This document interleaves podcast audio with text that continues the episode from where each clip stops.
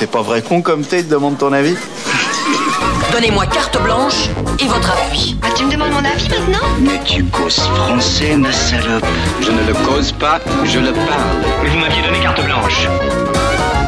C'est ma raison de plus pour faire attention. Je vais partager avec vous une anecdote bien personnelle aujourd'hui. Nous sommes en 2017, si ma mémoire ne me fait pas défaut. Je suis dans une très jolie robe bleu nuit avec des étoiles dessus. J'ai à mes pieds des talons un peu trop hauts et un brushing impeccable. Il fait chaud et on entend encore les cigales dans les hautes herbes. Tout le monde commence à s'enivrer sérieusement. Si vous ne l'aviez pas compris, je suis à un mariage où je connais très peu de monde et je me fais aborder de manière un peu lourde par un mec d'à peu près mon âge. Eh, la mariée m'a dit que t'aimais bien le cinéma, laisse-moi deviner. T'es une fan de comédie romantique, ça se voit tout de suite. Je rigole deux secondes sur ce gros cliché que je viens de me prendre en pleine poire, et je réponds sobrement. Ah là là, non, moi je suis plutôt film d'horreur.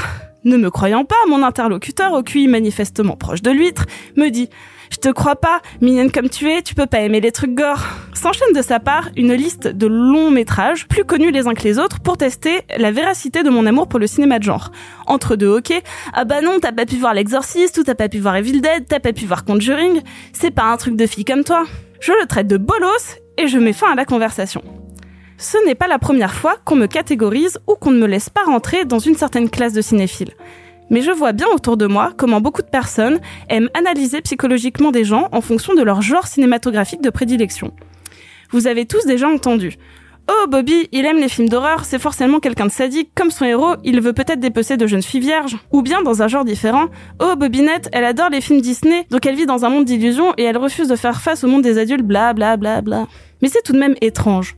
Une œuvre de fiction est un univers complexe où chacun va se projeter et non pas l'inverse. Peut-être que Bobby, il aime les films d'horreur pour sa dimension mythologique. Peut-être est-il féministe et aime-t-il voir des Final Girls reprendre le pas sur le patriarcat. Ou peut-être voue-t-il un culte aux effets pratiques complexes de ce genre de cinéma.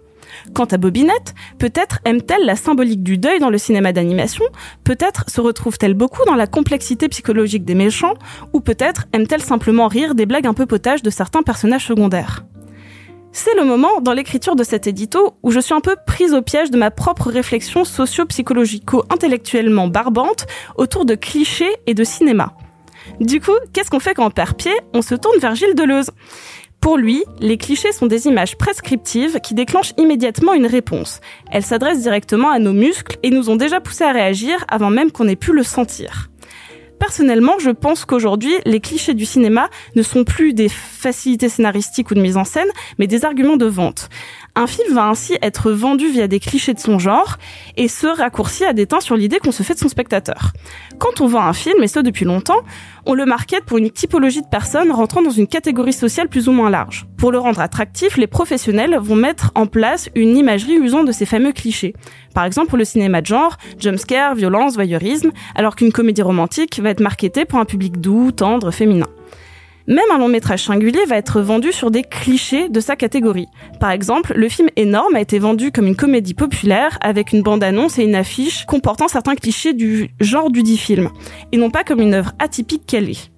Si cet exemple est un peu particulier, réfléchissez également au nombre de films d'horreur qui sont vendus avec des taglines comme le film plus effrayant que l'exorciste on ne cherche plus à mettre en avant des films pour leur originalité, mais toujours en les rapprochant systématiquement d'une catégorie englobante.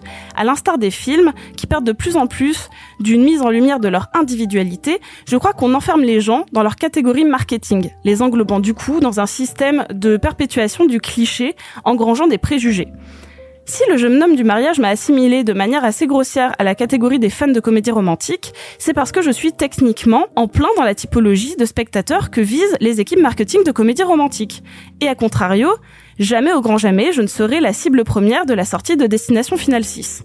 Selon Gilles Deleuze, le cliché est de base cette image convenue qui va créer un automatisme physique chez le spectateur qui s'identifie à la dite image. Aujourd'hui, plus que jamais, on est dans un courant de l'immédiateté. Donc les films ne sont plus vendus comme des œuvres, mais comme des stimuli. Des stimuli destinés uniquement à créer une réaction physique qui entraînera le spectateur préalablement ciblé jusqu'à une borne UGC. Bref, la prochaine fois qu'on aura des préjugés à mon égard concernant la typologie de films que je consomme, je répondrai que je suis avant tout une cinéphile qui aime les œuvres pour leur proposition et leur singularité et que je ne me limite pas à ma catégorie cliché déterminée par un pubard ou un algorithme Netflix. Bisous.